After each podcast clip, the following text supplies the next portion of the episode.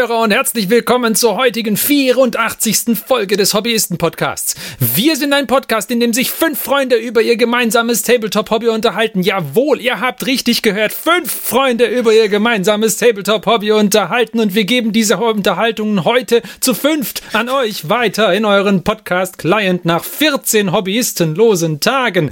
Nach Spotify oder iTunes, nach Google Podcasts oder vielleicht nach Overcast, Podbean oder vielleicht vielleicht nach, habe ich schon iTunes gesagt? Bestimmt auch nach iTunes, wo auch immer ihr es geschafft habt, uns anzuhören. Ja, vielleicht sogar auf unsere eigene Homepage www.hobbyisten, äh, diehobbyisten.net. Und wir freuen uns sehr, dass ihr auch heute wieder mit uns am Start seid, denn wir sind nämlich der Mike, der Christian, der Johannes, der Martin und ich, der Ferdi. Ja, ganz spontan begrüßen wir heute einen alten Bekannten in unseren Reihen. Der Christian hat heute Zeit, mal wieder mit uns aufzunehmen. Ist das nicht toll? Lasst uns das alle mit einem Applaus begehen. Ich habe nur vorne in die Handfläche geklatscht. Ja, ja, ja, ja. ja. Golf Club for you, Christian. Golf. ich bin ja schon froh, dass er nicht gesagt hat, ne? Vier Freunde und ein Bekannter. ja. Nein, das, das, kommt später. Das kommt später. Wie ging diese Titelmelodie von den fünf Freunden? Fünf Freunde, das sind wir, bla bla bla und Ferdi der Hund wäre das bei uns dann, oder? und oh, ai, ai, ai, ai, ai, ai, ai. Ja, du bist immer als letztes dran, also musst du die Hunde Das stimmt, dann, dann, bin ich logischerweise wäre ich dann der Hund, ja. Da habe ich, dem habe ich nichts hinzuzufügen. Wie hieß der Hund? Timmy, ich oder? Weiß es nicht. Ich glaube Timmy. Aber brauchen die dann auch regelmäßig einen neuen Timmy? Ich denke, wir brauchen einen neuen Timmy. Ich habe nur tatsächlich diese Melodie von dieser deutschen Titelmelodie im Kopf. ja, Worüber sprechen wir denn heute? Wir haben natürlich wieder spannende Themen für euch mitgebracht und äh, ich denke, heute wird einfach eine lustige Gesprächsrunde, weil was haben wir nämlich gemacht am letzten Samstag? Wir haben gespielt, aber sowas von haben wir gespielt. Oha. Nämlich haben wir gespielt eine Runde Age of Sigma, jawohl. Es ist noch nicht mal ein Jahr her, dass das Regelbuch der zweiten Edition invalide geworden ist und schon haben wir es geschafft, damit zu spielen. Unglaublich, oder? Ja. Ja, und wir haben gespielt eine Runde 40k mit dem neuen Tau-Kodex und dem nimmer ganz so neuen äh, Mechanicum-Kodex. Und wir haben gespielt einen weiß nicht, 40, 60 Jahre alten Spieleklassiker, von dem ich gleich noch mehr erzählen werde. Und es war auch gut. Jawohl. Es war definitiv. Also es war, es war gut. ein so guter Samstag, wirklich. Womit sollen wir denn anfangen? Ich würde sagen, der Ferdi macht ein kleines Intermezzo. Ein Intermezzo. Und pitcht uns, warum wir am Samstag nachdem wir dann äh, Tabletop gespielt haben und gut gegessen hatten. Ja. Weshalb wir dann dazu gekommen sind, einen alten Klassiker auszupacken. ja. Also, äh, in meiner Jugend damals, das ist echt lang her, habe ich ja äh, mal ein Spiel gespielt, was damals schon alt war, das hieß Cosmic Encounter. Von 1977. 1977 wurde es konzipiert? Okay. Originally published by Eon Games in 1977. Okay. Ähm, das Artwork hat auf den Fall Rodan-Vibe, das muss ich dazu sagen. Also. ja, das, was wir haben, ist gar nicht mehr die Eon Games-Variante. Ich glaube, das ist schon die, schon eine neuere. Oh. Ähm, ich bin mir nicht sicher, ob das da nicht schon die zweite Iteration war. aber, aber ähm, ist auch wurscht. Wir haben Cosmic Encounter gespielt. Das habe ich zum ersten Mal gespielt. Da werde ich wahrscheinlich so 19 oder sowas gewesen sein oder 18. Das ist ein uraltes Spiel ein Verhandlungsspiel im Wesentlichen. Also es, es geht darum, da fremde Planeten und so einzunehmen. Es ist ein hoher Glücksfaktor dabei und das Spiel lebt davon, dass man verhandelt mit seinen Mitspielern. Und es lebt auch, oder es ist, es ist essentiell wichtig, dass man dieses Spiel nicht ernst nimmt. Wie jedes Verhandlungsspiel hat es den Seiteneffekt, dass wenn man es ernst nimmt, man sich erstens nach dem Spiel hasst und man zweitens deutlich weniger Spaß dabei hat. Es lebt davon, dass man einfach das spielt, weil man Spaß haben will und weil man zusammen lachen will. Das haben wir gemacht, würde ich sagen. Und es hat auch hervorragend funktioniert wenn das jemand nicht kennen sollte, ist es so, dass ähm, die Spieler unterschiedliche kosmische Mächte zufällig zugelost bekommen und die haben alle irgendwelche mehr oder weniger tiefgreifenden Einschnitte in die Spielmechanik. Was man halt wissen muss, ist, dass diese Mächte nicht balanciert sind. Also in keinster Weise sind die balanciert. Manche sind echt stark und manche, bei manchen fragt man sich, was das bringen soll. Aber es lebt halt einfach von der Interaktion miteinander. Und wenn man das im Hinterkopf behält die ganze Zeit, dann funktioniert es auch gut. Es ist ein bisschen wie bei Magic Commander Spielen. Das ist auch nicht balanciert. Das lebt auch davon, dass man es nicht zu ernst nimmt. Das sagt einem aber vorher keiner. Zumindest bei Magic. Aber das habt ihr ja Kombo. mittlerweile festgestellt. Wie war das der, der, der Board State eines brandgerodeten Opossums?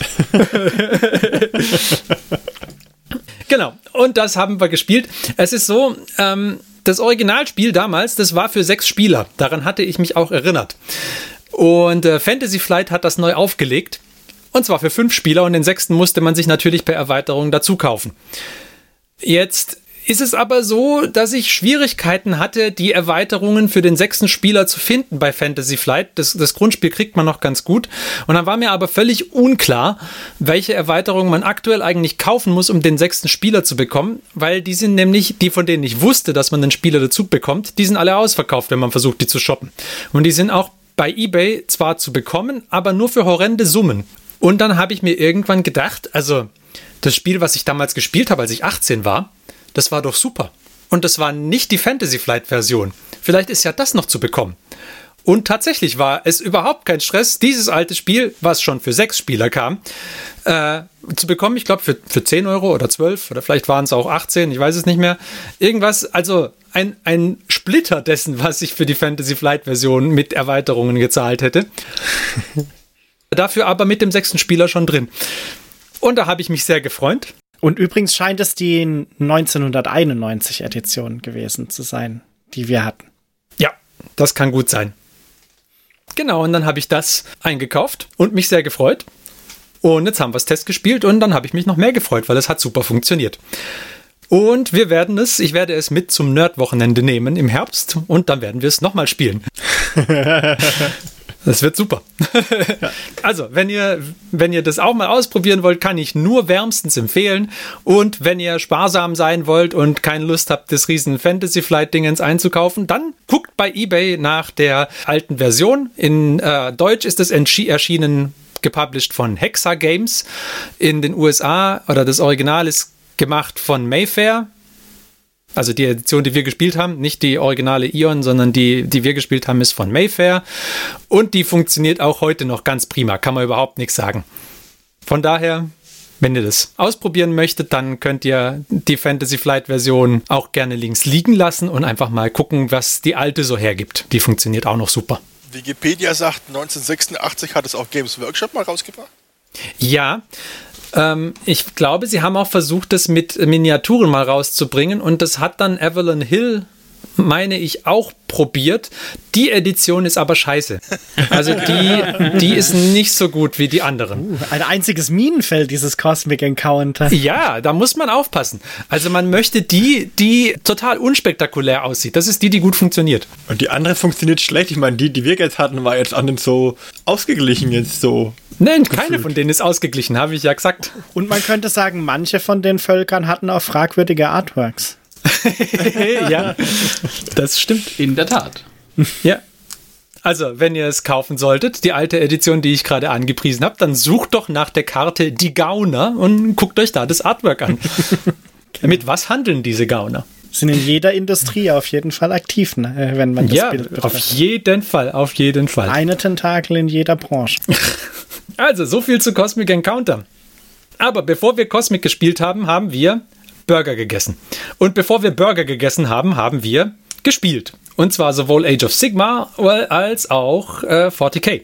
Und weil ich jetzt echt schon viel geredet habe gerade eben, machen wir jetzt einen kurzen Jingle und dann erzählt uns der Marc und der Johannes, wie es war mit Atmech und Tau und der Christian darf seine Atmech-Erfahrungen mit reinmachen und qualifizierte Fragen stellen, die man als Atmech-Spieler in diesem Moment stellen muss.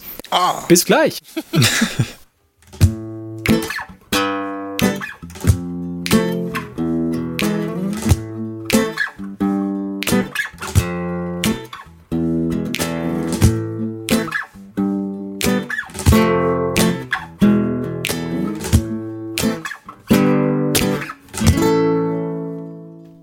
Wenn der Christian gewusst hätte, dass er heute Abend arbeiten muss, wäre er nicht gekommen.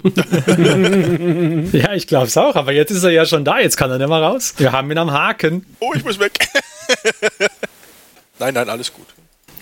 Aber ich habe keine qualifizierten Abmechfragen, weil ich seit Jahr und Tag bei Abmech schon raus bin. Aber ja, Macht nichts, stellst Unqualifizierte. Das können wir besonders gut. Alle. Genau. Von dem her. so, wir sind wieder da. Und ähm, wir gehen so ein bisschen rückwärts in der Chronologie. Also wir hatten von der Abendgestaltung gehört, wir haben vom Essen kurzzeitig gehört. Und ähm, davor, wie der Ferdi angekündigt hat, hat parallel zur AOS-Veranstaltung ein äh, 40k-Match stattgefunden. Und es spielten das Sternenreich der Tau gegen das Adeptus Mechanicus, angeführt von Johannes. Und natürlich das gute Mechanikus, nämlich der Mars. Forge World Mars, richtig. Der macht mobil. das schöne Mars-Schema. Ein Klassiker. Tja, was sollen wir sagen? Es waren, glaube ich, 1400 und ein paar verquetschte Punkte. Jupp. Sagen wir mal 1400 Punkte. Und wir haben uns dazu entschieden, die Open War-Karten zu nutzen. Nicht zu verwechseln mit den jetzt, glaube ich, relativ neu erschienenen Tempest oder Sturm des Krieges Karten, Tempest of War Karten, sondern Open War bringt eine nicht zwingend, und hier der Verweis auf Cosmic Encounter, hm, nicht balancede äh, Variante quasi in das Spiel sozusagen. Und vielleicht noch, noch als Anmerkung, Tempest of War ist mehr oder weniger das, was vorher als Maelstrom of War bekannt war, oder? Richtig. Ja, ist also auch nur minimal verwirrend. Dieses Tempest of War ähm, sind Matched Play mit diesen Secondary Objectives, die man hat. Und da zieht man jede Runde welche. Was in der kompetitiven Community irgendwie scheinbar jetzt doch mittlerweile sehr beliebt wird, weil man dann eine Armee aufstellen muss, die mit allen Objectives einigermaßen umgehen kann. Und nicht nur mit den dreien, die ich vorher ausgewählt habe. Wir haben uns aber dazu entschieden, auch in Ermangelung an den neuen Karten, die Open War Karten zu verwenden. Für mich persönlich muss ich jetzt auch sagen, hat das einen gewissen Charme, weil es mir die Möglichkeit gibt, mich auf ein Objective sozusagen zu konzentrieren oder auf eine Spielmechanik. Ich kann meine Tau spielen und es gab, ich glaube in unserem Fall, wir hatten so ein klassisches Drei-Objective-Szenario gezogen, richtig? Ja. Ein Objective in der Mitte und jeweils ein Objective in der eigenen Aufstellungszone. ein Objective in der Mitte, das war für euch beide ungünstig, oder? Ja, wir hatten beide tatsächlich auch Infanterie dabei. Man war ja so ein bisschen zumindest vorbereitet. Die sind zwar nicht so weit gekommen, aber Ja, relativ. Na, es, es, sind, es sind andere Sachen als sonst passiert in diesem Spiel. Also es war schon ganz interessant. Ja, es war, es war, es war interessant. Oha, okay, jetzt bin ich gespannt. Wir, wir haben ja, ich habe ja nicht rübergeguckt, mehr oder weniger. Ich hab, war ja so vertieft mit den Gespenstern.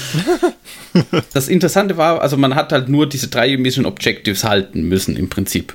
Man musste nicht noch irgendwie, weiß ich nicht, in Slay the Warlord oder dies oder jenes oder in die vier Ecken des Schlachtfelds kommen oder sowas, sondern hier drei Objectives und darum prügelt ihr euch jetzt bitte. Zumindest mir persönlich reicht es schon an Dingen, die ich mir irgendwie merken und auf die Kette bringen muss, gemeinsam mit den Regeln zu meiner Armee. Aber der Johannes meinte schon, es sind ein paar Dinge passiert, die so nicht zu erwarten waren. Bitteschön. Ja, also muss man erstmal sagen, der Christian hat schon recht gehabt. Also das äh, in der Mitte immer schlecht potenziell, wenn man Admech spielt. Weil da muss man sich ja so weit vorbewegen. Tatsächlich hat es eigentlich am Anfang noch ganz gut funktioniert, weil ich bin natürlich dann einfach mit meinem Infiltrator Squad, das überall deployen darf, einfach in der Nähe dieses Dings deployed am Anfang und habe auch meine zwei Armiger gleich in die Mitte geschickt. Aber es konnte ja keiner mit diesem Transportermeter der Tau rechnen, die da wieder aus irgendwelchen Ecken kommen und dann doch äh, es schaffen, mir in einer Runde dieses äh, mittlere Objective gleich wieder abzujagen. Was ist denn das Transportermeter? Magst du das genauer elaborieren? Nein, der Mike hatte halt zwei Transporter dabei. Und ich hatte nicht mit so viel Movement-Fähigkeit in der ersten Runde gerechnet. Ah, Weil die dürfen sich ja vor der ersten Runde gleich nochmal bewegen, die Transporter. Ne, nur der eine. Oder der eine. Also der eine darf sich halt dann noch 9 Zoll bewegen. Vor der ersten Runde war das, ne? Ja. Ja, und damit hatte ich nicht gerechnet, weil ich hatte nicht damit gerechnet, dass er in der ersten Runde da gleich hinkommen kann. Und dann da natürlich dann auch wieder eins zuschlägt, nämlich die Armiger haben halt inzwischen, da sie Objectives halten können, aber sie sind halt kein Troop, der dieses Objective securen kann. Und dann gibt's natürlich die Regel, dass der Troop mit Objective secured gewinnt. Ja. Und das war äh, natürlich interessant. Und ich habe einen falschen Charge deklariert. What? Ich war so gefangen von der neuen Fähigkeit von den Infiltratoren, weil die tatsächlich relativ cool sind, glaube ich, in der neunten Edition, dass ich mit ihnen aus dem Object Die waren auch gut. Also, Also die waren echt gut. Also die haben noch in keinem Spiel, das wir gemacht haben, so lange überlebt wie in diesem Spiel. Obwohl sie eigentlich mitten auf dem Schlachtfeld standen. Und der Mike musste echt viele Schüsse auf dieses Squad abgeben, bis es Ja. weg war. aber tatsächlich interessante Parallele. Ich hatte meine Stealth-Suits, also die kleinen Geisterkampfanzüge, hatte ich auch in der Nähe des Objectives deployed, weil ich nämlich auch ähnlich wie Johannes dachte, ja, man hat mal was in der Nähe und kann dann mal. Ich hatte aber vergessen oder nicht bedacht, dass ähm, äh, Johannes Armiger, seine zwei Armiger, die er dabei hatte, ein 14 Zoll Movement haben. und dann plötzlich stomp, stomp, stomp, sehr in der Nähe des Objectives und meiner armen Geisteranzüge standen. Sehe ich das richtig, dass ihr quasi beide einfach nicht damit gerechnet habt, dass der Gegner sich bewegen könnte? Ja, Mhm. Okay. Mhm.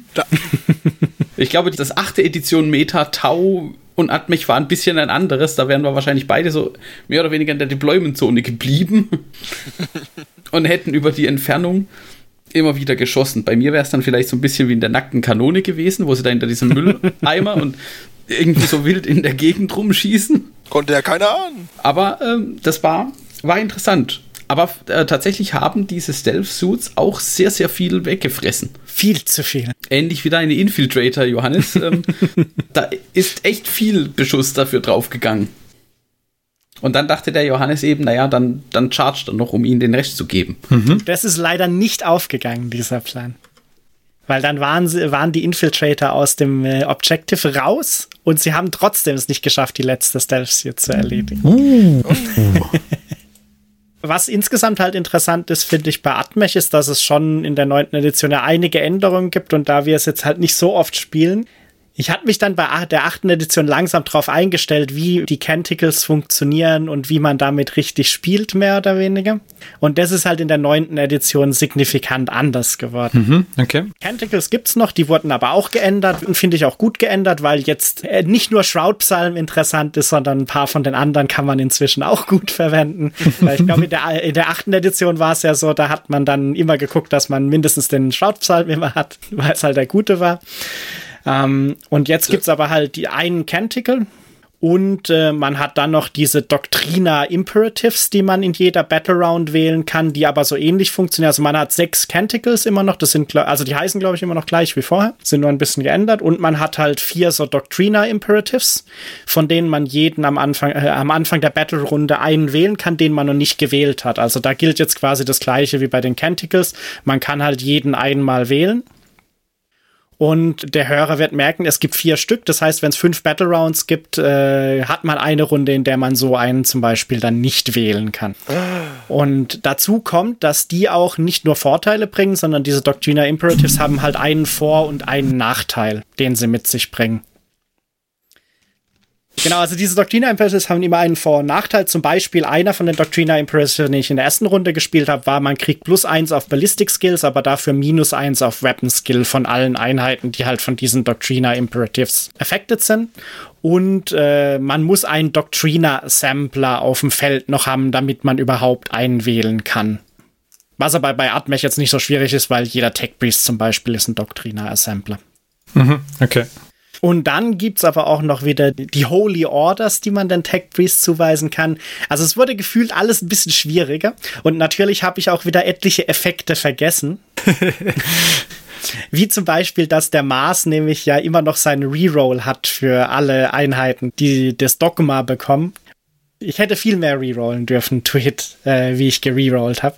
Aber es war dadurch auch sehr spannend, das Spiel. Ich glaube, der Mastery Roll ist nur einmal, ne?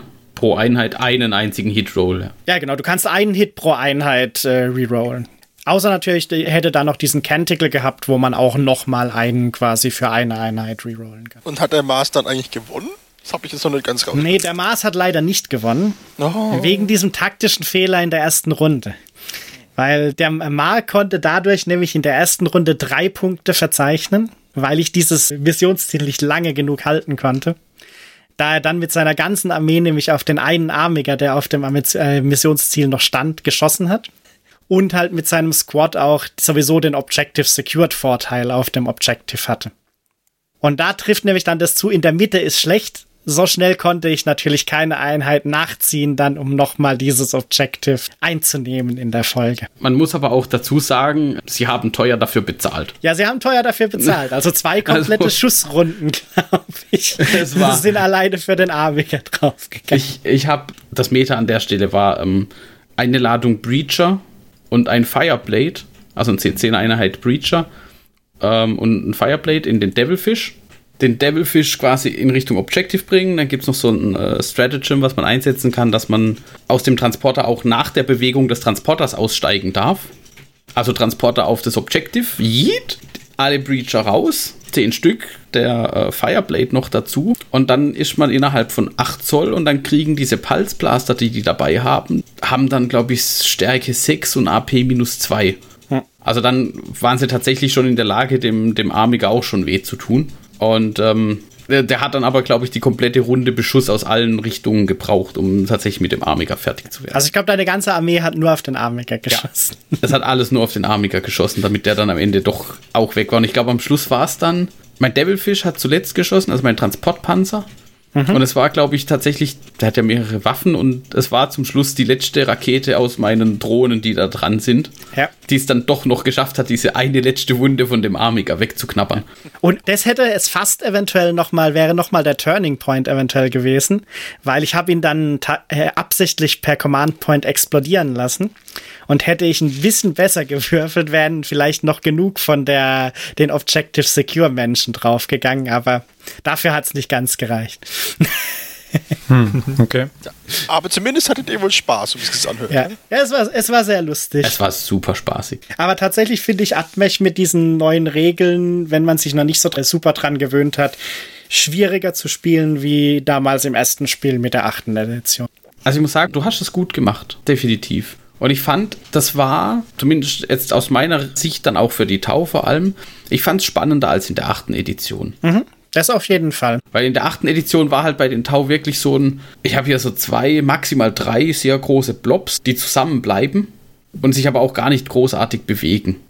Und da hatte man jetzt plötzlich so, oh, der Transporter fährt davor, Vollgas, äh, Handbremse und U-Turn, Power Slide, ja, ist klar. Powerslide aufs Objective, alle hüpfen raus, sehen den Amiga, oh nein.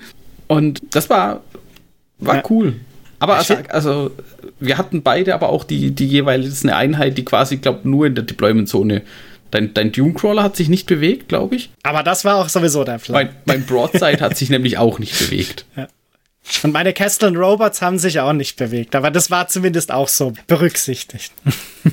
Ja, mein Warlord und seine Bodyguard-Einheit, die waren auch quasi auf dem Home Objective für den sicheren Punkt. Und der Dune Crawler hatte natürlich mit seinem Neutronenlaser auch extrem Würfelpech, muss man auch sagen.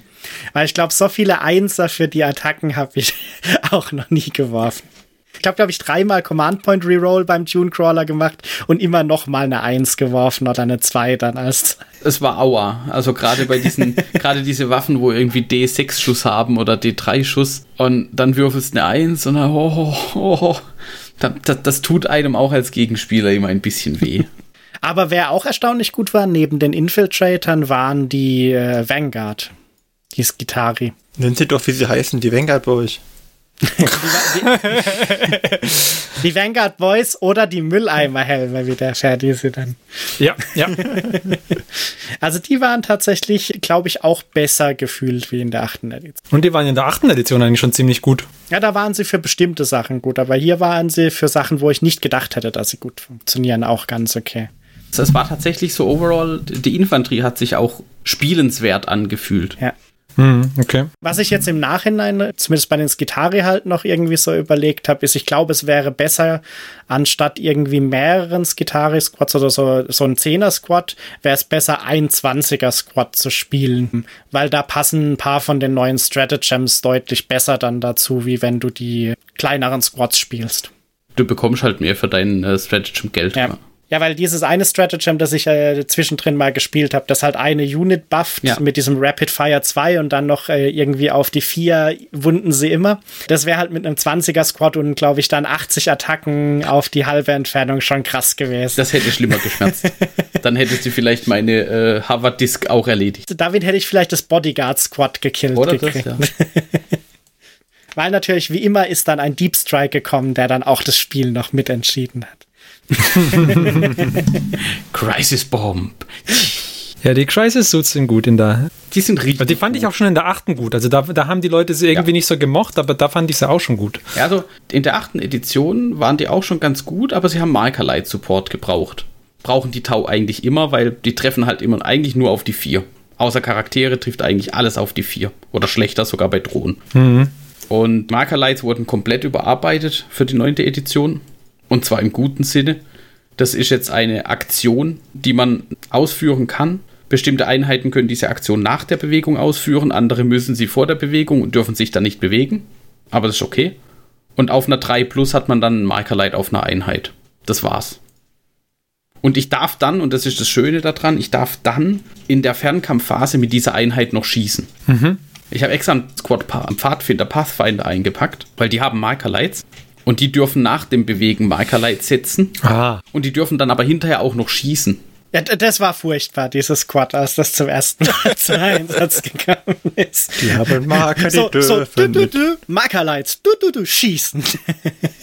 mit dem achten Editionskodex war halt Markerlight war dann statt Schießen. Und dann hast du halt Punkte bezahlt für Zeug, was entweder oder machen konnte. Und dafür war es dann zu teuer. Und deswegen hast du dann mit den Crisis auch nur auf die vier getroffen. Und dann war es so ein bisschen, naja. Und so war es dann schon ganz gut. Also es ist auch fair, muss ich sagen, dass die Markerlights quasi jedes Mal, wenn eine Einheit geschossen hat, also man addiert eine bestimmte Anzahl von Markerlights, je nachdem, wie viel man da drauf geschossen hat, auf so einen Armiger beispielsweise. Aber immer wenn eine Einheit, das ist der Tau, den Armiger fertig beschossen hat, wird ein Markerlight wieder abgezogen. Ah, okay, das heißt, dann. Der hat vier Markerlights, mein Broadside schießt drauf, ist fertig mit Schießen. Ja. Dann hat er nur noch drei. Ah, das ist ja interessant.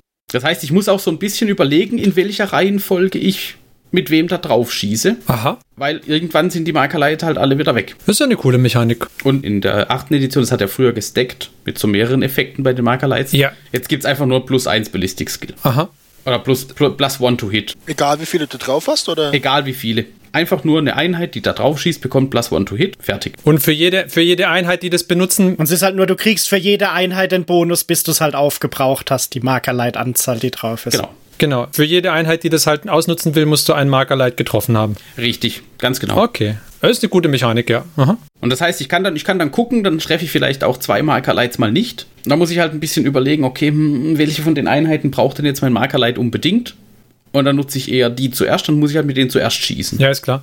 Also das Ja, aber das ist ja super, weil es dann nicht ist wie in der achten, wo du im Prinzip entweder ein Markerlight gebraucht hast oder halt gleich fünf, weil alles, was zwischendrin Genau. passiert ist, irgendwie egal war. genau, alles zwischendrin war komplett nutzlos eigentlich. Ja. Ich fand es so auch besser verständlich, weil du konntest so auch leichter mittracken, was gerade noch ist und wo es sich vielleicht lohnt, zum Beispiel irgendwie ein Stratagem oder ein Reroll oder so auszugeben oder so irgendwas. Also war auch für mich einfacher, diesen Markerlights zu folgen, glaube ich, wie in der achten Edition. Jetzt ist ja noch die interessante Frage, Mark, hattest du irgendeine von den äh, Einheiten mit overpowerten Kanonen dabei? Also die, die wir äh, schon geargwöhnt haben, das könnte aber echt zu stark sein? Mein Broadside hatte eine Heavy Rail Rifle. Ah, okay. Aha. Das war aber nicht die ganz krasse Version, die der Hammerhead hat. Aha. Die hat aber trotzdem, ich glaube, Strength 9, AP minus 4 und Damage D3 plus 3. Ja. Also die tut schon weh. Aber er muss halt auch erstmal treffen. Wo, wobei, glaube ich, da, da kamen Würfelglück und Würfelpech, glaube ich, zusammen bei dieser Rifle. Das, das ist halt, also die, ist- die ist, glaube ich, auch nur Heavy 2, also das sind zwei Schuss. Und das war auch beim Hammerhead, also ja, auf dem Papier hart, aber ich glaube, der Hammerhead hat genau einen Schuss. Okay. Mit einem Markerlight trifft er auf die 3. Ja, beim Hammerhead, ich glaube, du darfst keinen Invallen nehmen, ne? War noch der. Das war irgendwas so, wo, wo, ja, wo, wo wir gesagt hatten, das ist blöd, dass sie das angefasst hatten. Ja. Das hätte es halt, glaube ich, geändert, weil ich glaube, ich habe da mit gutem Würfeln, glaube ich, nämlich mit meinem Invallen-Save zweimal gesaved oder so gegen dieses Die, Ding. die Amiga hatten, glaube ich, einen 5 plus Invallen, Mhm. richtig? Ja. Das war schon okay. Auf der anderen Seite gibt ja andere Armeen, da ist das noch schlimmer oder andere Konstellationen, da ist das schlimmer. Wenn du quasi die ganze gegnerische Armee einen Invallen hat, dann brauche ich keine AP-Waffen mitnehmen. Mhm. Was nützen mir meine AP-3, AP-4 Waffen, mit denen ich ja eigentlich diese Rüstungswürfe negieren möchte, wenn sowieso alles einen Invallen hat? Also da haben sie sich halt so, glaube ich, ein bisschen in die Ecke manövriert an der Stelle. Aber war okay. Witzigerweise, ich hatte bei den Crisis Suits, war ein bisschen nervig, weil man muss jetzt, also man wird ermutigt, sagen wir so, pro Crisis Suit, die haben drei Hardpoints, an denen man was montieren kann, sozusagen. Und man wird ermutigt, pro Crisis Suit drei verschiedene Systeme zu nehmen. Ja, also das Ansagen von den Attacken war wild für diese Crisis jetzt. Es war wild. Ich, ich hätte es mir aufschreiben müssen, ehrlich gesagt. Die Waffen kosten jetzt, die erste, nehmen wir mal das Beispiel Burst Cannon, die erste Burst Cannon kostet mich 5 Punkte. Die zweite Burst Cannon auf dem gleichen Modell kostet mich 10 Punkte zusätzlich. Die dritte Burst Cannon kostet mich 15 Punkte zusätzlich. Das heißt, wenn ich einen Crisis Suit mit drei Burst Cannons habe, bezahle ich 15 plus 10 plus 5. Also 30 Punkte. Das heißt, je mehr ich von einer Waffe quasi auf ein Modell packe, umso teurer wird es immer Ja, okay. am Ende, meine Crisis Suits waren jetzt alle mit drei unterschiedlichen Waffen ausgestattet. Eine Burst Cannon, eine Plasma Cannon und ein äh, Raketenwerfer. Auf jedem Crisis Suit. Ja, da musst du aber noch durchblicken. Genau, das ist halt das Problem und ich habe es dann immerhin, also ich habe ein bisschen geproxied, aber es war dann halt so, dass meine drei Crisis Suits, die hatten alle drei das gleiche Loadout sozusagen. Aber jedes einzelne Modell hat drei verschiedene Waffen, damit es möglichst günstig bleibt. Klar. Und dann musste aber halt für eine Einheit, musste dann ansagen, ja, meine drei Missile Pods gehen dahin, meine drei Burst Cannons gehen dahin, meine drei Plasma Rifles gehen dahin. Ja, ist ein bisschen, weiß nicht, hätte es jetzt nicht zwingend gebraucht, finde ich. Und ähm, Okay. also einer der Crisis Suits, der hatte dann so eine Reliktwaffe, die Invallens verboten hat. Also gegen die man keine Invals nehmen durfte. Die hat aber halt einfach nicht getroffen. Jedes Mal, wenn ich mit der geschossen habe, habe ich halt nicht getroffen. Dann nützt halt auch nichts an der Stelle. Ja. Das Würfelpech war auch, glaube ich, gleichmäßig verteilt. Es war, es war ordentlich. es, am, am Ende des Tages ist halt immer noch ein Würfelspiel. Ja. Die Würfelgötter haben gegeben und sie haben genommen. Aber was auch, was Okay. ich eine coole Mechanik fand bei den Tau, war auch dieser Dings, was war das, dieser Orbital Strike oder so. Der war lustig. Der war ganz. Weil da hat er die Schwäche dieses, ist es das Protector-Protokoll von meinen Castellans ausgenutzt. Was ist die Schwäche davon? Ja, die dürfen sich nicht mehr bewegen. Also Ah, du okay, müsstest das halt heißt, erst das ja, mhm. Protokoll switchen, sie bewegen und dann das Protokoll wieder zurück switchen, aber das könntest du, wenn du keinen, wie heißt der, Datasmith dabei hast, kannst du das ja nur per Stratagem machen und das kannst du nur einmal pro Runde ja benutzen. Mhm. Und dann mussten sie halt einfach diesem Bombardement aus dem Orbit standhalten. Okay. Also war jetzt nicht so schlimm. Sie haben, glaube ich, drei Wunden haben sie dadurch, glaube ich, gekriegt. Es war ganz in Ordnung. Aber die Mechanik war halt so, der Mike kann zwei Marker aufstellen mit einer gewissen Inch-Entfernung und die Einheiten in diesem, die in diesem, zwischen diesen Markern quasi stehen in der Linie, die werden in der nächsten, was war es, in der nächsten, In meiner nächsten Command Phase dann, also nach ähm, genau, kriegen die potenziell D3 Wunden oder so irgendwas, ne? Ja. war Mortal Wound Output quasi. Aber das fand ich eine ganz lustige Mechanik. Okay. Gut, aber alles in allem sagt ihr, das Spiel hätte durchaus auch andersrum ausgehen können. Ja. Glaube schon. Okay. Ich denke schon. Also das mittlere Objective hat so ein bisschen entschieden, weil ich glaube, am Ende war der Score wäre auch, glaube ich, 5-2 oder 5-3 gewesen. Also war Ja. jetzt nicht so, dass der Mike, so wie früher bei manchen von den Tau gegen Atmech Objective spielen, wo der Mike dann eindeutig in Führung bei den Objectives gegangen ist. Okay. Bei uns war es eindeutiger. Nö. Bei den 40k-Spielen oder jetzt oder am Wochenende jetzt? Am am Wochenende. Ich wollte nur sarkastisch sein. Ach so, ja. Ja, ja, bei uns war. Oh, sowas von.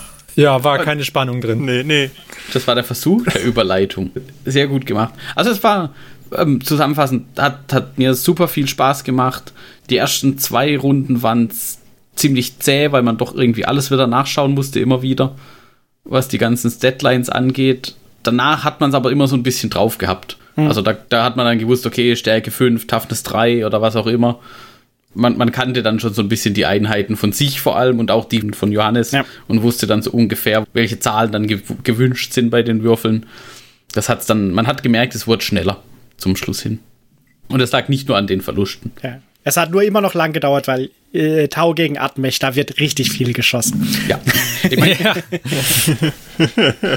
Command Phase ist lang, weil viel Admin, weiß ich, hier noch was beschwören, da noch Canticle oder weiß sowas. Bewegungsphase so lala. Psi-Phase, gut. dann Fernkampf, dann vielleicht noch ein bisschen Charge, wenn überhaupt. Und dann Ende. Okay. Ja, also geschossen haben wir nicht so viel. Nee, ja, also ich habe schon. Ich habe was von Hunden gehört. Die Aus allen Rohren habe ich gespuckt. Ja, Wie war es denn bei euch? War super. Also ich fand's hervorragend. Ja, klasse. Also ich fand auch stark. Also Ist diese Zeit des Sigma eine interessante Zeit? ich würde sagen, die Zeit des Sigma ist eine interessante Zeit, jawohl. Martin wird sagen, es kommt natürlich nicht an die siebte Edition Warhammer Fantasy Battles ran. Dar darüber kann ich kein Urteil fällen. Bestimmt hat er recht. Der wird doch von irgendjemandem dafür bezahlt, dass er das sagt, oder?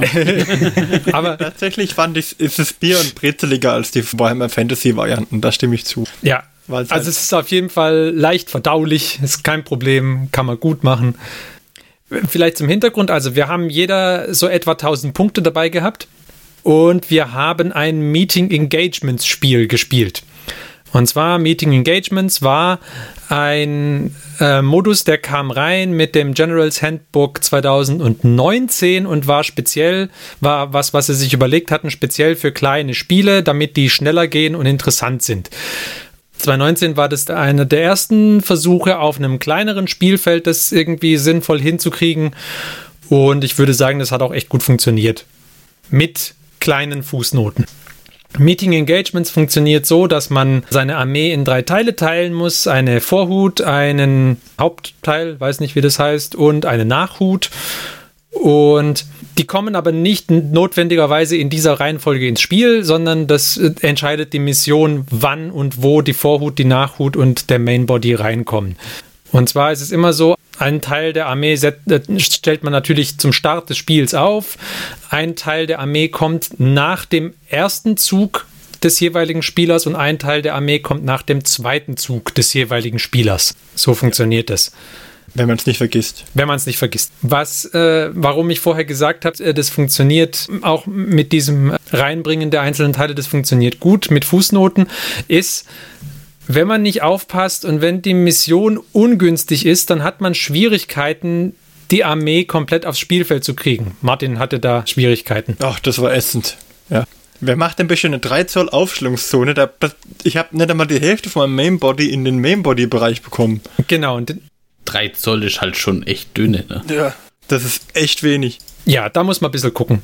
Also, Das und die Aufteilung der Regel haben mir FZ auch Schwierigkeiten bereitet. Das wird halt, man hat das Hauptregelbuch, man hat seinen Kodex, Ja. und dann braucht man das Generals Handbook und man braucht noch die Meeting Engagements.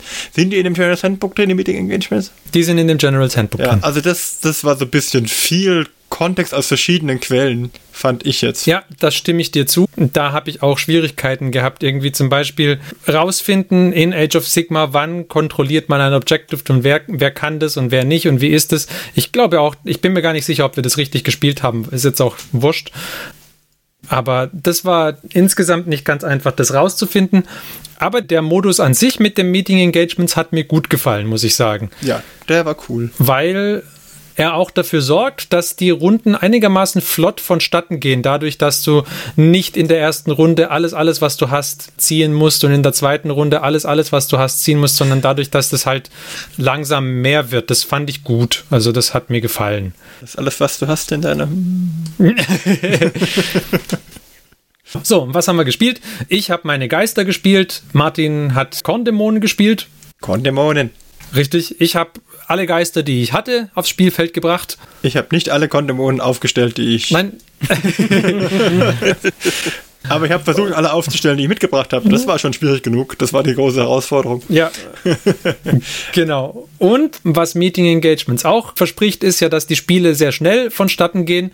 Das stimmt auch. Wir hatten nämlich keine Schwierigkeiten, zwei Spiele unterzukriegen in der Zeit, in der Marc und Johannes ihr eines gespielt haben. Das muss ich sagen, das war cool. Willst du etwas sagen, wir seien langsam oder was? Nein, wir waren schnell. Du bist nicht zu langsam, nein, die anderen sind zu schnell. Und die Spiele waren auch sehr balanciert, würde ich, sa äh, würd ich sagen. Das erste hast du gewonnen, Martin, oder? Das erste habe ich gewonnen, ja. Das erste hast du gewonnen. Das Frag mich aber nicht mehr nach der Punktezahl. Ich habe neulich vorhin noch überlegt, wie hoch. gar nicht so hoch, aber Ich glaube, es war.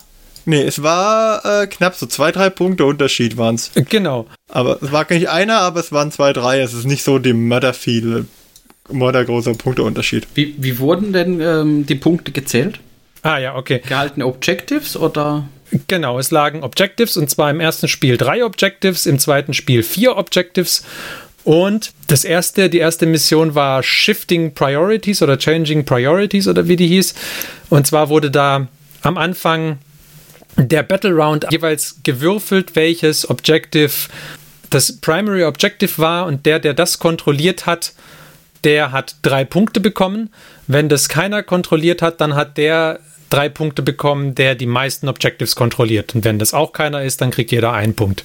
Und außerdem hat nach jeder Battle Round derjenige, der mehr Wunden, also man zählt die Modelle, die jeder entfernt hat und derjenige, der quasi bei den entfernten Modellen mehr Wunden insgesamt verursacht hatte, Ja. äh, der kriegt halt auch nochmal zwei Siegpunkte. Das mit den Wunden war in jedem der beiden Spiele. Und im zweiten Spiel waren es dann vier Objectives und da hat jeweils derjenige drei Punkte bekommen, der die meisten Objectives kontrolliert. Ähm, und wenn das keiner ist, dann weiß ich nicht mehr, dann jeder einen wahrscheinlich, oder?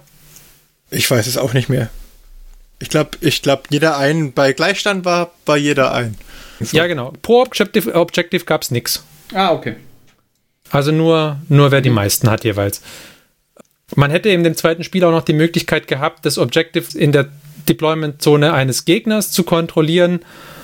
Und das hätte man dann auch kaputt machen können. Ah, okay. Ja. Aber das haben wir nicht gemacht. Also nee, dafür hatten wir zu hat wenig sich Modelle. genau, es hat sich auch nicht gelohnt, genau. Ich fand es von der Dynamik vom Spiel her sehr gut. Das hat auch auf dem kleinen Feld hervorragend funktioniert, muss ich sagen. Ja, insgesamt fand ich Age of Sigma super. Also es hat ein paar Sachen, die man halt einfach von 40k her nicht so kennt. Also die Zusammenfassung, dass es halt nur noch einen Wurf gibt, einen Save und wenn du halt Rending hast, was praktisch rüstungsbrechend ist oder Armor Piercing, wie auch immer man das nennen möchte, dann zieht es von dem Save ab und es ist egal, ob das der dämonische Rettungswurf ist an der Stelle. Das macht aus den Dämonen, die eh schon Glaskanonen sind, nochmal viel mehr Glaskanonen als vorher. Dadurch kann halt auch, finde ich jetzt ein Modell, das einfach viele Attacken hat, wesentlich mehr austeilen als in den anderen Spielsystemen, die ich so kenne. Und ich finde auch, dass, also zumindest bei meiner Armee war so, es gab kaum Unterschiede bei den Treffer- und Verwundungswürfen. Also entweder auf die 3 oder auf die 4. Ähm, das waren die zwei Möglichkeiten, die ich hatte. Zwischendrin gab es nichts. Genau. Also außenrum gab es nichts so rum. Es ist auch so, dass der, dass der aktive Spieler derjenige ist, der seine Werte kennen muss und der passive Spieler eigentlich kaum. Okay. Das ist auch ein Unterschied zu 40k, weil du in 40k ja bei dem Verwundungswurf immer noch vergleichst, deine Stärke versus die Stärke vom Gegner und so weiter. Hast du in Age of Sigma nicht. Du hast einfach to hit und to wound und es steht schon hart auf dem Profil mit drauf und so ist es dann. Okay, krass. Aber das heißt ja dann, dass ich theoretisch mit jeglicher Einheit auch eine große, dicke, schwere Einheit verwunden kann, weil die halt To Wound 3 hat. Ja, also ich habe auch mit Einheiten, wo ich gedacht hätte, naja, die, die, also mit diesen Hunden zum Beispiel, die Chaoshunde haben vier Tage pro Modell mit den Flashhounds und dann greifst du mit fünf Hunden an, dann hast du halt irgendwie fünf, äh, hier, ich habe immer nur vier Hunde gehabt, weil er mir noch einer erschlagen hat vorher, aber im Endeffekt hast du dann 16 Attacken, mit denen du erstmal auf die Einheit schlägst und die 16 Attacken, die haben zwar kein Armor-Piercing, aber alleine durch die Masse dessen, dass du halt auf die ähm, vier oder drei triffst und verwundest, kommt dann immer genügend noch durch. Alleine über die Anzahl. Na, und wenn du dann noch Rending hast, dann, dann wird es bitter für den Gegner. Ich fand, das hat zwar gestreamlined, weil du dir echt nicht so viel merken musstest. Ich wusste dann irgendwann, hatte ich dann so ungefähr raus, okay, meine, bei den, meinen Blood Crushers, da treffen die Reittiere, das sind drei Attacken auf die drei, verbunden auf die drei, fertig. Das hast du nach zweimal Würfeln, hast du das drin. Das war ziemlich, ziemlich cool, dadurch, dadurch nimmt es halt auch Fahrt auf. Genau. Aber du hast ja nicht so diese Unterschiede, wann schlage ich mit welcher, welchem Modell auf welche Einheit, weil es einfach nicht mehr so einen riesen Unterschied gemacht hat. Fand ich jetzt. Das stimmt, ja. Also das ging nur mehr darum, okay, wen aktiviere ich jetzt zuerst, weil danach kann ja mein Gegner raussuchen, wen er gerne aktivieren möchte. Und dadurch hast du, du hast mehr in dieser Phase geplant, in dieser Nahkampfphase, dass du sagst, okay, es ging mir nicht drum, wie würfel ich, sondern es ging mir darum, wen muss ich zuerst aktivieren, damit der Schaden, den möchte ich auf jeden Fall haben und das andere ist mir eigentlich eher so egal. So nice to have. Genau. Ich meine auch, dass wir das richtig gespielt haben. Ich bin mir, äh, da bin ich mir nicht 100% sicher, aber ich habe, Ah. doch, aber ich glaube, es läuft so. Also ich habe jetzt nichts anderes gefunden. In 40k ist es halt zum Beispiel so, dass diejenigen, die gecharged haben, auf jeden Fall vorher drankommen. Ich meine, dass ich das in Age of Sigmar nirgends gesehen hätte in den Regeln, dass es so sein sollte. Von daher alternierst du halt von Anfang an. Gut, wir haben es halt jetzt so gespielt. Ja. Genau. Das macht es auch sehr interessant, dass du halt stark überlegen musst, ja, okay, mit welchem von meinen Modellen möchte ich zuerst kämpfen äh, und so weiter und so weiter. Genau. Und da kommt dann doch ein recht starker taktischer Aspekt eigentlich mit rein, fand ich. Ja, also war sehr stark, muss ich sagen. Hat mir gut gefallen. Ja, Ja klar, da, da kriegst du ja dann darüber diesen Aspekt rein, den ich aber bei 40k habe, wo ich überlegen muss, mit welcher Einheit schieße ich auf welche Einheit, damit ich nicht irgendwie meine Schüsse verschwende, weil ich nur auf die 6 Ja. verwunde und sowas. Genau. Und da, weil alternierend, ja. Also es wird gestreamlined, aber es wird nicht zwingend vereinfacht, was die Nachdenk. Genau, würde ich so sagen. Ist schon taktisch, musst halt überlegen, ähm, die Reihenfolge ist halt jetzt viel wichtiger. Das ist einfach was Ja. anderes dann an Ja. der Stelle. Dir fehlen auch die Stratagems. Du hast, du hast Heldenfähigkeiten. Die hast du. Ähm, Oh, keine Stratagems klingt jetzt aber, so muss ich dir ehrlich sagen, gar nicht mal so unattraktiv. also das fand ich auch. Ich mag die Stratagems gerne, aber ich fand es jetzt auch echt gut, dass diese Streamlining, dass du dadurch hast. Die Simplizität, die das dadurch bekommt, war, war sehr angenehm. Also ähm, ja.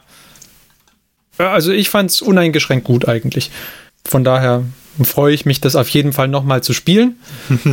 Und ich fand auch die Edition, die wir gespielt haben, ganz hervorragend. Ich meine, ich habe keinen Vergleich, aber ich fand nicht, dass das Spiel jetzt besonders unbalanciert wäre. Also, bei, wie gesagt, das erste Spiel hat Martin knapp gewonnen, das zweite Spiel habe ich sehr, sehr knapp gewonnen. Ja. Also das war bis zum letzten Kampf eigentlich spannend, weil in dem sich entschieden hat, ob ich ein Objective habe oder der Martin das Objective hat und der, der es hatte, hat halt das ganze Spiel gewonnen. Das war schon haarig. War sehr, sehr spannend bis ganz zum Schluss. Also von daher, Du hattest ja zwischendurch schon überlegt, ah, ob du das überhaupt noch gewinnen kannst. genau. Und dann hast du es aber nochmal gedreht, war gut. Ja. Welche Edition habt ihr jetzt gespielt? Also die aktuellste oder die zweite? Ja, wir haben ja nur die zweite. Okay.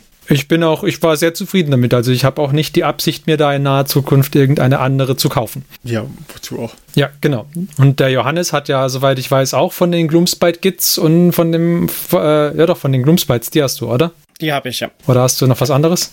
Äh, ich habe noch ein paar Beastclaw Raiders, aber das ist, glaube ich, keine vollständige Armee. Das weiß ich nicht. Aber von den Gloomspite Gits, da hast du ja auch den zweiten Editionskodex, also von daher passt es. Und was habe ich unlängst gemacht? Ich habe auch dem Mark ne, äh, noch nahegelegt, hey, also wenn du AOS bald mal spielen willst, vielleicht interessiert dich ja das Grundregelbuch, das zweite Editionsbuch. ähm, So einer bist du.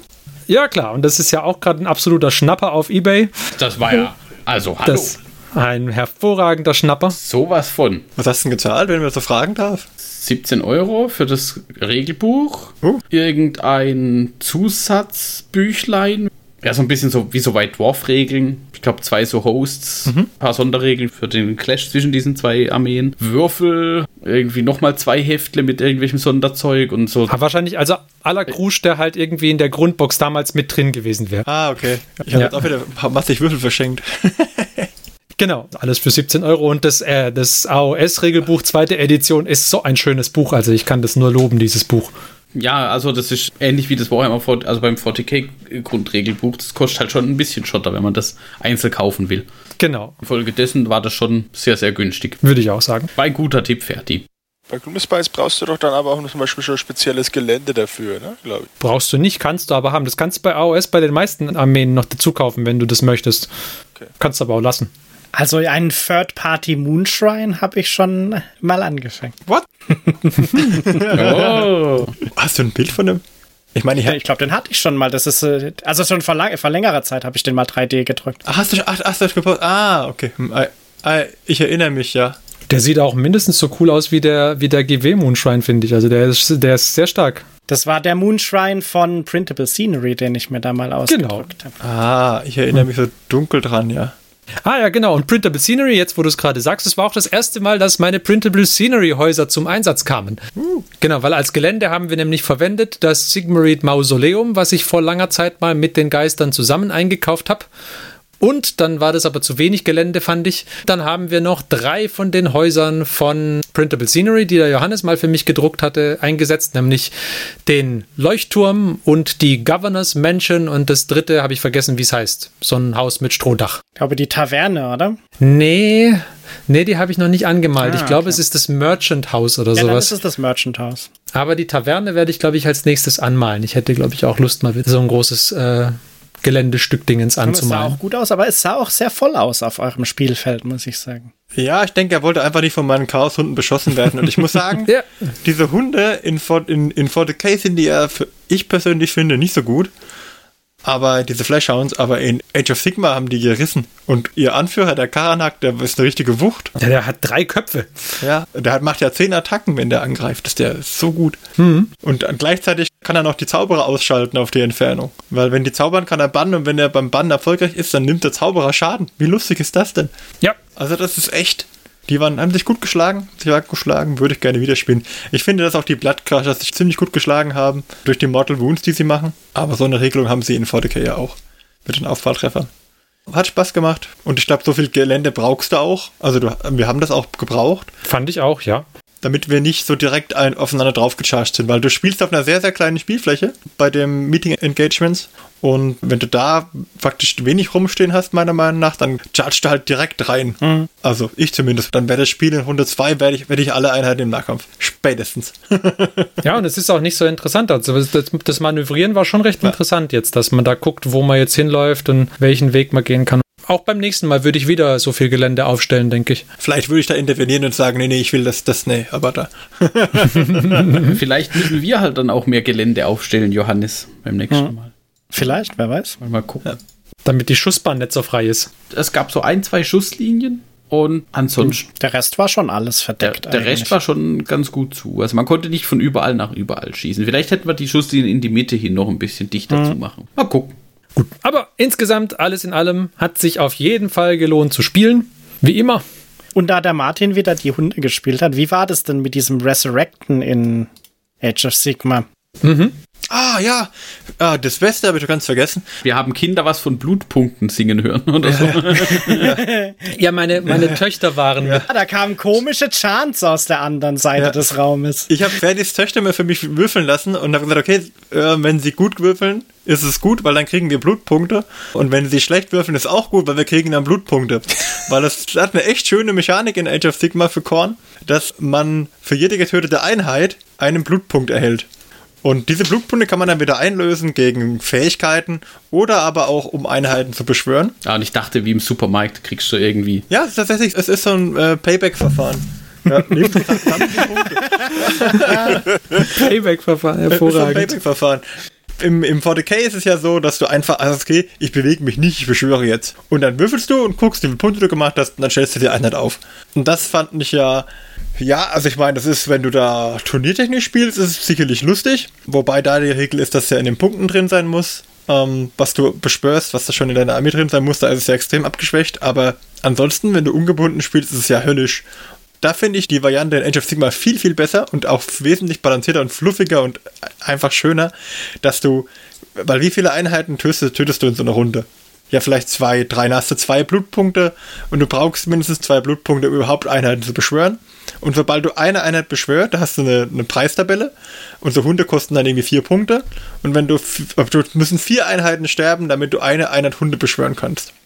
Dann beschwörst du die, dann, dann der Pool ist dann leer. Das heißt, sobald du diese Beschwörung durchführst, ist dann alles weg. Wenn du zehn Punkte hättest, wären danach auch alle zehn Punkte weg. Und das ist schon ähm, eine gute Mechanik und gepaart mit den Sondereigenschaften, dass du zum Beispiel so ein Meteor werfen kannst auf eine Einheit im Spielfeld Für, für ich weiß nicht, vier, vier oder fünf Blutpunkte. Ui. Wenn der dann trifft, dann musst du würfeln, ob das in die extra Einheit auch noch getroffen wird und so. Also das ist schon cool. Ich habe einmal mit für sechs Blutpunkte haben wir gemacht, einfach nur aus Gaudi und weil wir es hatten, Wir haben's ja. dass jede Einheit, die in dieser Runde stirbt, also jedes Modell, das vernichtet wird, so rum, das darf nochmal zuschlagen, bevor es entfernt wird vom Spielfeld. Das heißt, du greifst an, schlägst zu und dann schlägt er zurück, tötet dich und dann schlägst du nochmal zu, weil du bist ja getötet worden.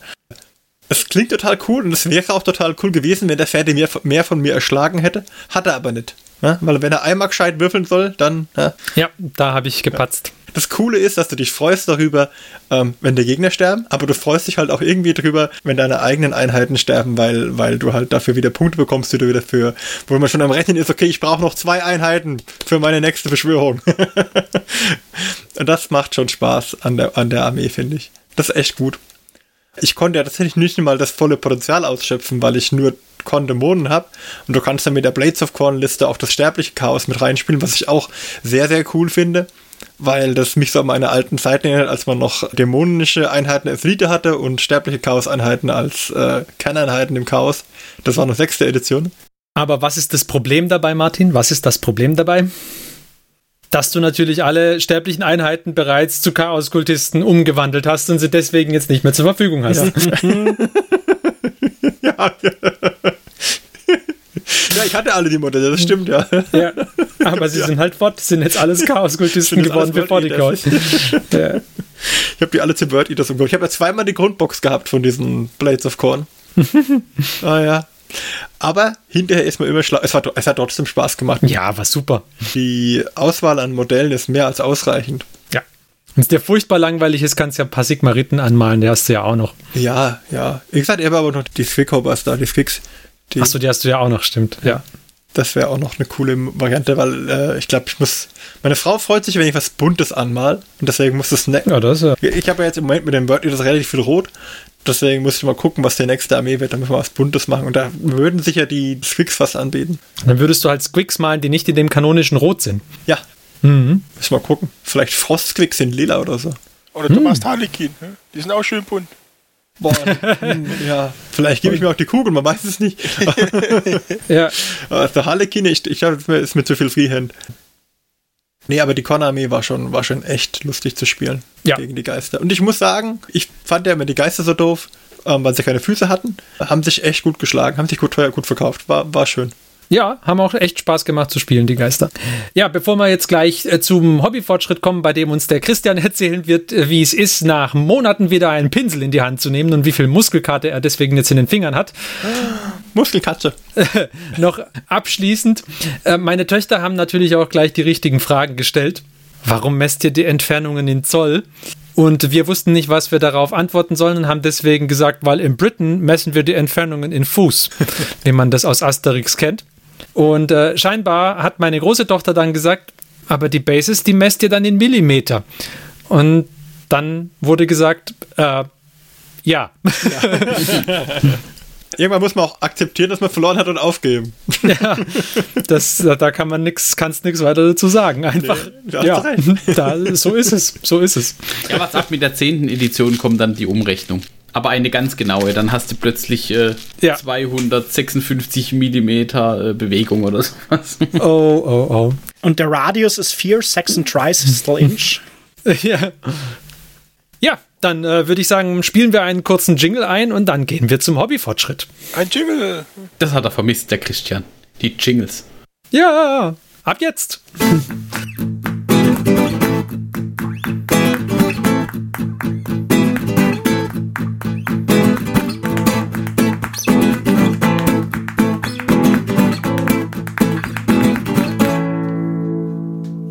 Und wieder mal geht's zurück zu einem Hobbyfortschritt und heute auch mal gleich zu einem Comeback im Hobbyfortschritt. Nach dem Comeback im Podcast, das Comeback im Hobbyfortschritt. Christian, wie ist es nach so langer Zeit mal wieder etwas zu bemalen und was hast du bemalt? Also ich habe jetzt monatelang durch Umzug und wie gesagt, Baby nichts gemalt. Und jetzt geht's langsam wieder los. Ich habe jetzt eine Figur für Wild West Exodus, ein Conquistador bemalt. Oder ein, eine Conquistadorin. Und ein Regiment Fußsoldaten für Stark, für äh, A Song of Ice and Fire. Und Also nur, falls, falls ihr das nicht richtig verstanden haben solltet, liebe Hörer, ein Regiment. Ja, er hat nicht eine Miniatur bemalt, er hat ein Regiment bemalt. es sind zwölf Stück. Ach so. Ja, das relativiert ist natürlich schon unglaublich. Ja, total.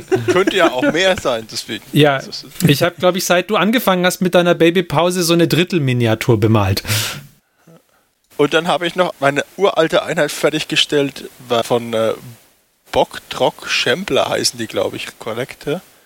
Das sind so untote kleine Sumpfwesen. ähm, da habe ich jetzt während dem Podcast sogar die letzten zwei fertiggestellt. Das sind eigentlich 20 Stück. Aber ich hatte mal äh, 13 hatte ich schon bemalt. Ja? Oh je. Und sieben standen eben noch grundiert eben in der Kiste. Das sind die mit den Borussia Dortmund Bases, oder? Ja, genau. Weil bei uns kommt Brawl Machine auf, also das ist dieses Minisystem von War Machine Hordes, wo man nur 25 Punkte Hordes oder War Machine spielt. Und da ich die Krokus noch habe und ich die Krokus unheimlich mag, ich nur leider nicht besonders gut darin bin, habe ich das jetzt wieder ausgepackt und fange jetzt an, meine alten Kroko-Einheiten noch fertig zu bemalen, was noch nicht bemalt ist. Aber das ist schon sehr, sehr hohe Dedication. Ja. Noch während der Aufnahme ein bisschen fertig machen. Pünktlich zum Hobbyfortschritt. Überraschend habe ich jetzt zwei Blitzpole-Teams auf dem Tisch stehen, die habe ich aber jetzt erst zum Grundieren vorbereitet. Wie überraschend, stehe ich jetzt nicht. Die sind von alleine da hochgekommen. Ja, wir haben am Gestern? in drei Wochen ist ein kleines, kleines Fantasy-Festival, also ist eine kleine Convention, eine Mini-Convention, das ist nur einen halben Tag. Eine Convention. Convention Oh, das gute T-Shirt. Ja, okay. in Schweinfurt. Und da mache ich einen Malworkshop und da wird unter anderem auch ein Blitzball-Timo-Tisch angeboten. Und da habe ich gesagt, komm, dann bemale ich die zwei Teams, ne? einmal Zwerge, einmal Echsenmenschen, damit für die Demotisch halt bemalte Figuren da sind. Cool. Klingt gut. Genau. Und dann habe ich gesagt, wir machen die schnell, schnell. Und die habe ich gestern zum Grundieren vorbereitet, aber gestern kam ich dann nicht mehr zum Grundieren. Was ist denn das für ein Datum? Vielleicht bin ich ja bei dir in der Nähe. Das ist dann, äh, Es wäre ein Grund, eine Blitzball-Team anzumalen. Ich habe ja ein paar Teams, so 20. Blood Bowl Teams. dann ist Die hast du doch alle schon zu Chaoskultisten umgearbeitet. Nee, nur eine Packung. 14. Am 14.05. wäre dann. Okay. Jetzt, wo das auch im Podcast verfügbar ist, wann, wann es geht, der- wenn der Podcast live geht, ist es wahrscheinlich schon rum, oder? Ähm, ja, da ist das Grad rum. Okay. Naja, dann müssen wir nächstes Mal berichten, wie es war. Dann war Sonst bestimmt schön. sonst, sonst, hätt- sonst hätten wir jetzt fast. Also vielleicht hört ihr in einer zukünftigen Episode, ob Martin wirklich vor Ort war. Aber ich meine, vielleicht hört ihr dann auch, ob ihr vor Ort wart. Ich, ich wollte eigentlich darauf raus, dass wir für das Event Werbung machen könnten jetzt, aber wahrscheinlich ist es halt danach. Also das ist das Event rum, wenn, wenn die die Folge rauskommt. Ja, das, das Event war, wenn ihr das hier hört, war das Event gestern. Also, Das könnte hinkommen, ja. Wir haben einfach ein gutes Timing. Das ist Ja. einfach, weißt du, gu gute Läuft. Planung, gute Organisation und ähm, das ist einmal, das halbe Leben. einmal mit Profis. okay. Aber dann ist da ja einiges auf dem Tisch wieder. Und da habe ich gestern den halben Tag mit verbracht, Bälle zu magnetisieren. Und Figuren. Bälle magnetisieren. ja, die haben einen, da. Ich habe jetzt zwei Bälle und die haben einen Magneten unten drin und jeweils haben die Base unten einen Magneten drin. Das heißt, äh, normal sollte der Ball zum Aufstecken sein und so kann ich den Ball einfach aufs Base drauf magnetisieren, ohne dass man sieht, dass er da. Das ist ja cool. Dann bleibt der da liegen. Nicht schlecht. Dann markiert man damit, welcher Spieler gerade den Ball hat. Ist nicht schlecht. Ein durchdachtes System. Und Magnet definitiv cooler als Stecken. Ah, Stecken ist auch friemelig, wenn du dann das Base gemacht hast und so weiter. Ne? Das muss man halt mal schauen. Ich fand die Ex-Menschen halt cool mit dem Gecko.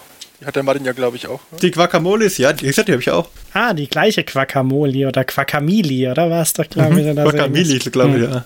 Die sind bloß kleiner, also Blitzbau sind bloß sechs Mann. Das macht's halt. Das würde ich ja noch schaffen bis dahin, aber ich bin wahrscheinlich nicht da. genau, das, das habe ich gemacht, ja. Gut. Aber dann lassen wir den Martin jetzt einfach überlegen, ob er das schafft oder nicht. Da muss ich mal in meinen Kalender gucken, ne? Ja, machste, machste. Und Christian, richtig gutes Comeback hingelegt ins Hobby. Sind wir gespannt, ob es so bleibt. Vor allem muss ich noch sagen, bei diesen Stark-Menschen, ich finde immer noch diese Holzschilde extrem cool, die du da gemacht hast, äh, bemalt hast. Ja. Die sind gar nicht so wild. Also zumindest auf dem Bild sehen sie sehr cool aus und sehr holzig. Das ist ein Grünanteil drin. Also es ist braun und dann machst du halt noch den einen oder anderen Streifen ein bisschen mit Grün nochmal nach. Und dann hast du da so Faserung drin. Also sehen auf jeden Fall sehr gut aus. Vielen Dank. Bin auch froh, dass sie durch sind. Jetzt nur noch zwei Regimente, dann habe ich die Grundbox bemalt. Yay! Na, wer, wer weiß, vielleicht in einem der nächsten Hobbyfortschritte von dir. Wahrscheinlich, ja. Theoretisch könnte man schon in zwei Wochen den nächsten machen. Die Amber-Berserker stehen bei mir schon auf dem Tisch. Ja? Warte Die was? mal drauf. Die, die Amber, Haus Amber-Berserker. Haus Amber, ah, okay. Mhm. Gut, ja, dann äh, würde ich sagen, sind wir doch auch wieder angekommen am Ende dieser heutigen Episode. Wir freuen uns sehr, dass ihr auch heute wieder mit uns dabei wart und uns gelauscht habt, wie wir Spaß beim Spielen hatten. Und wir freuen uns auch sehr, dass der Christian wieder mal am Start war. Juhu! Und wenn ihr möchtet, dann hören wir uns in 14 Tagen auch wieder. Und bis dahin wünschen wir euch viel Spaß beim Hobby. Vielleicht trefft ihr ja den Christian bei der Rollenspiel, nee, nicht Rollenspiel, bei der Tabletop Convention in Schweinfurt am 14. Mai. Und äh, wenn Wenn ihr nicht, da wart. wenn, also, es, ah, ich, ja, natürlich. Ist ja Quatsch, brauche ich ja keine Werbung für machen. Wenn ihr eine Präkognition-Fähigkeit hattet und wusstet, da wird der Christian bestimmt sein. Vielleicht werdet ihr den Christian getroffen haben gestern auf der Convention in Schweinfurt. Und ansonsten hören wir uns in 14 Tagen von euch aus gesehen, also von uns aus gesehen dann in 28 schätzungsweise oder noch mehr Tagen wieder. Und bis dahin sagen wir Tschüss. Wir waren der Mike? Der Christian? Der Johannes? Der Martin? und ich, der Ferdi. Macht's gut. Tschüss. Fünf Freunde, da sind wir. Christian, Johannes, Martin und Ferdi. Der Hund? Diese Folge des Hobbyisten Podcasts ist geschützt unter einer Creative Commons Attribution Share Alike 4.0 International Lizenz. Wenn ihr die Hobbyisten kontaktieren möchtet, besucht uns auf Twitter unter twitter.com slash diehobbyisten, besucht uns auf Facebook unter facebook.com slash diehobbyisten oder schreibt uns eine E-Mail an info at diehobbyisten.net. All diese Informationen findet ihr auch auf unserer Homepage unter www.diehobbyisten.net.